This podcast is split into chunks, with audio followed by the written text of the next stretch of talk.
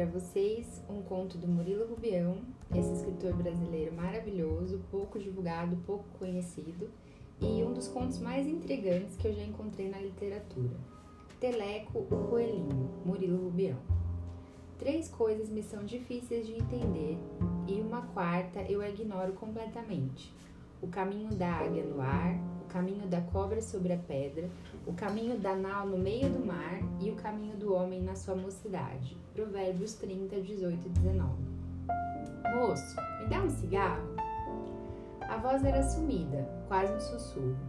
Permaneci na mesma posição em que me encontrava, frente ao mar, absorvido com ridículas lembranças. O importuno pedinte insistia: Moço, ô oh moço, moço, me dá um cigarro. Com os olhos fixos na praia, resmunguei: Vai embora, moleque, senão eu chamo a polícia. Está bem, moço, não se zangue. E por favor, saia da minha frente que eu também gosto de ver o mar. Exasperou-me a insolência de quem assim me tratava, e virei-me disposto a escorraçá-lo com um pontapé. Fui desarmado, entretanto. Diante de mim estava um coelhinho cinzento a me interpelar delicadamente. Você não dá é porque não tem, não é, moço? O seu jeito polido de dizer as coisas comoveu-me. Dei-lhe o cigarro e afastei-me para o lado, a fim de que melhor ele visse o oceano. Não fez nenhum gesto de agradecimento, mas já então conversávamos como velhos amigos. Ou, para ser mais exato, somente o coelhinho falava. Contava-me acontecimentos extraordinários, aventuras tamanhas que o supus com mais idade do que realmente aparentava. Ao fim da tarde, indaguei onde ele morava. Disse não ter morada certa. A rua era o seu pouso habitual. Foi nesse momento que reparei nos seus olhos, olhos mansos e tristes. Deles me apiedei e convidei-o para residir comigo. A casa era grande e eu morava sozinho, acrescentei. A explicação não o convenceu exigiu-me que revelasse minhas reais intenções. Por acaso o senhor gosta de carnes de coelho?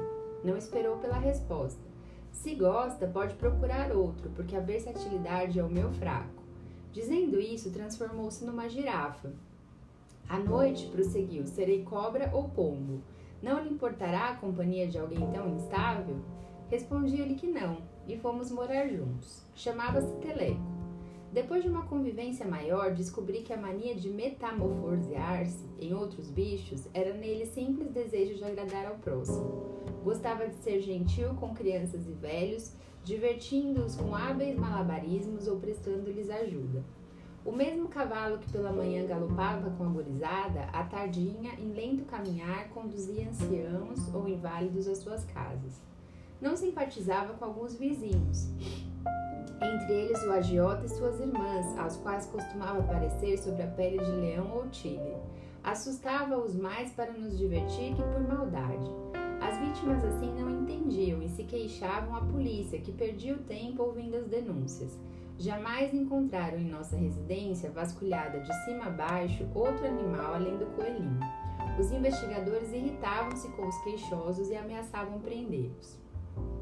Apenas uma vez tive medo de que as travessuras do meu irrequieto companheiro nos valessem sérias complicações. Estava recebendo uma das costumeiras visitas do delegado quando Teleco, movido por imprudente malícia, transformou-se repentinamente em porco do mato.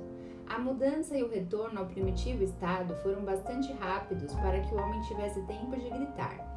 Mal abrir a boca, horrorizado, novamente tinha diante de si um pacífico coelho. O senhor viu o que eu vi? Respondi, forçando uma cara inocente que nada vira de anormal. O homem olhou-me desconfiado, alisou a barba e, sem se despedir, ganhou a porta da rua.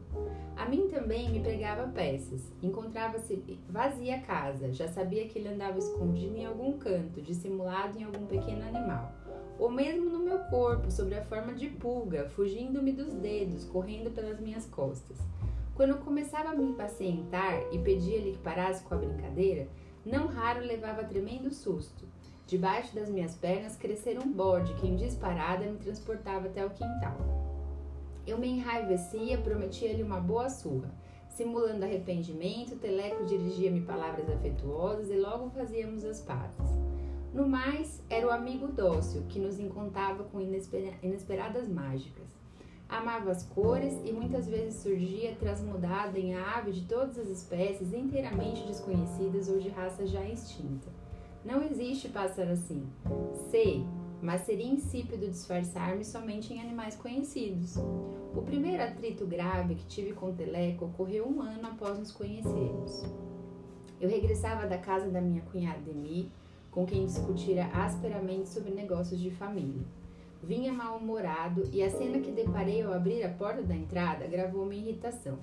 De mãos dadas, sentados no sofá da sala de visitas, encontravam-se uma jovem mulher e um mofino canguru. As roupas dele eram mal talhadas, seus olhos se escondiam por trás de uns óculos de metal ordinário. O que deseja a senhora com esse horrendo animal? perguntei, aborrecido por ver minha casa invadida por estranhos. Eu sou o Teleco, antecipou-se, dando uma risadinha. Mirei com desprezo aquele bicho mesquinho de pelos ralos a denunciar subserviência e torpeza. Nada nele me fazia lembrar o coelhinho. Neguei-me a aceitar como verdadeira a afirmação, pois Teleco não sofria da vista e se quisesse apresentar-se vestido, teria o bom gosto de escolher outros trajes que não aqueles. Ante a minha incredulidade, transformou-se numa perereca. Saltou por cima dos móveis, pulou no meu colo, lancei-a longe, cheio de asco. Retomando a forma de canguru, inquiriu-me com um ar extremamente grave. Basta essa prova? Basta. E daí? O que, que você quer? De hoje em diante serei apenas homem. Homem? Indaguei atônito. Não resisti ao ridículo da situação e dei uma gargalhada. E isso, apontei para a mulher, é uma lagartixa ou um filhote de salamandra? Ela me olhou com raiva, quis retrucar, porém ele atalhou. É Teresa, veio morar conosco. Não é linda? Sem dúvida linda. Durante a noite na qual me faltou o sono, meus pensamentos giravam em torno dela e da cretinice de Teleco em afirmar-se homem. Levantei-me de madrugada e me dirigi à sala, na expectativa de que os fatos do dia anterior não passassem de mais um dos gracejos do meu companheiro. Enganava-me. Deitado ao lado da moça no tapete do assoalho, o canguru ressonava alto. Acordei-o, puxando pelos braços. Vamos, Teleco, chega de trapaça. Abriu os olhos assustado, mas ao reconhecer-me sorriu. Teleco, meu nome é Barbosa, Antônio Barbosa, não é Teresa. Ela que acabara de despertar assentiu movendo a cabeça. Explodi encolerizado. Se é Barbosa, rua, e não me ponha mais os pés aqui, filho de um rato. Desceram-lhe as lágrimas pelo rosto, e ajoelhado na minha frente, acariciava minhas pernas, pedindo-me que não expulsasse de casa, pelo menos enquanto procurava um emprego. Embora encarasse com ceticismo a possibilidade de entregar-se um canguru, empregar-se um canguru, seu pranto me demoveu da decisão anterior. Ou, para dizer a verdade toda, fui persuadido pelo olhar súplice de Teresa, que apreensiva acompanhava o nosso diálogo. Barbosa tinha hábitos horríveis. A miúde cuspia no chão e raramente tomava banho, não obstante a extrema vaidade que o impelia a ficar horas e horas diante do espelho. Utilizava-se do meu aparelho de barbear, da minha escova de dente e pouco serviu comprar-lhe esses objetos, pois continuou a usar os meus e os dele. Se me queixasse do abuso, desculpava-se, alegando distração. Também a sua figura tosca me repugnava. A pele era gordurosa, os membros curtos, a alma dissimulada. Não media esforços para me agradar, contando-me anedotas sem graça, exagerando nos elogios à minha pessoa. Por outro lado, custava tolerar suas mentiras e as refeições, a sua maneira ruidosa de comer, enchendo a boca de comida com auxílio das mãos. Talvez por ter me abandonado aos encantos de Teresa ou para não desagradá-la, o certo é que aceitava sem protesto a presença incômoda de Barbosa. Se afirmava ser tolice de Teleco querer nos impor sua falsa condição humana, ela me respondia com uma convicção desconcertante. Ele se chama Barbosa e é um homem. O canguru percebeu meu interesse pela sua companheira e, confundindo a minha tolerância como possível fraqueza, tornou-se atrevido e zombava de mim quando recriminava por vestir minhas roupas, fumar dos meus cigarros ou subtrair dinheiro do meu bolso. Em diversas ocasiões apelei para sua frouxa sensibilidade, pedindo-lhe que voltasse a ser coelho. Voltar a ser coelho? Eu nunca fui bicho, nem sei de quem você fala. Falo de um coelhinho cinzento e meigo que costumava se transformar em outros animais. Nesse meio tempo, meu amor por Teresa oscilava por entre pensamentos sombrios e tinha pouca esperança de ser correspondido.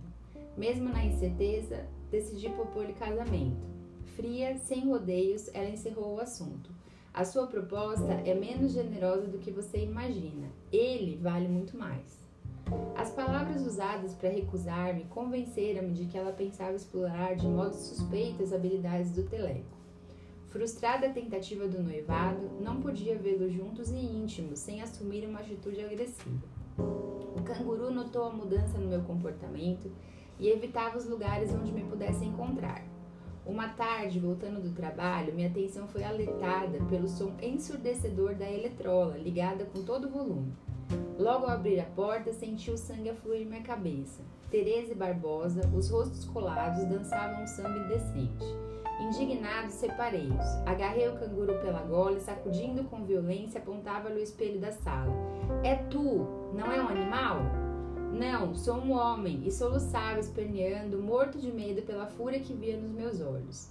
A Teresa, que acudira, ouvindo seus gritos, pedia: Não sou um homem, querida, fale com ele. Sim, amor, você é um homem. Por mais absurdo que me parecesse, havia uma trágica sinceridade na voz deles. Eu me decidira, porém.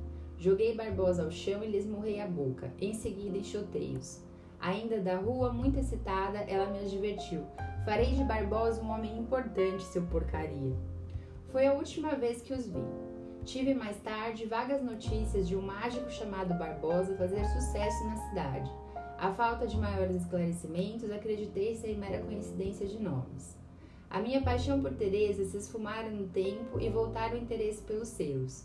As horas disponíveis eu, os ocupava com a coleção. Estava uma noite precisamente colando exemplares raros, recebidos na véspera, quando saltou janela dentro um cachorro. Refeito do susto, fiz menção de correr o animal, todavia não cheguei a enxotá-lo. Sou o Teleco, seu amigo, afirmou com uma voz excessivamente trêmula e triste, transformando-se em uma cotia. E ela? perguntei com simulada displicência. Teresa? Sem que concluísse a frase, adquiriu as formas de um pavão. Havia muitas cores, o circo. Ela estava linda, foi horrível. Prosseguiu, chocalhando os guizos de uma cascavel. Seguiu-se breve silêncio antes que voltasse a falar. O uniforme, muito branco, cinco cordas, amanhã serei homem. As palavras saíam-lhe espremidas, sem nexo, à medida que Teleco se metamorfoseava em outros animais. Por um momento ficou a tossir, uma tosse nervosa, fraca. A princípio ela voltava com as mutações dele em bichos maiores, enquanto eu lhe suplicava que se aquietasse. Contudo, ele não conseguia controlar-se. Debalde tentava exprimir-se, os períodos saltavam curtos e confusos. Pare com isso e fale mais calmo, insistia eu, impaciente com as suas contínuas transformações. Não posso, tartamudeava, sob a pele de um lagarto. Alguns dias transcorridos perdurava o mesmo caos. Pelos cantos a tremer, Teleco se lamuriava, transformando-se seguidamente em animais os mais variados. Gaguejava muito e não podia alimentar-se, pois a boca, crescendo e diminuindo conforme o bicho que encarnava na hora, nem sempre combinava com o tamanho do alimento. Dos seus olhos então escorriam lágrimas, que pequenas nos olhos miúdos de um rato, ficavam enormes na face de um hipopótamo. Ante a minha impotência em diminuir o sofrimento, abraçava-me a ele chorando. O seu corpo, porém, crescia nos meus braços, atirando-me de encontro à parede. Não mais falava, mugia, crocitava, zurrava, guinchava, bramia, triscava. Por fim, já menos intranquilo, limitava suas transformações a pequenos animais, até que se fixou na forma de um carneirinho, a balir tristemente. Colhi-o nas mãos e senti que seu corpo ardia em febre, transpirava. Na última noite, apenas estremecia de leve e aos poucos se aquietou. Cansado pela longa vigília, cerrei os olhos e adormeci. Ao acordar, percebi que uma coisa se transformara nos meus braços. No meu colo estava uma criança encardida, sem dentes, morta. Nesse conto, a busca de humanidade esconde, na verdade, o desejo de superar a indiferença e o desprezo dos homens. Essa narrativa em primeira pessoa é, nos apresenta o ponto de vista do homem que recebe o coelhinho em sua casa.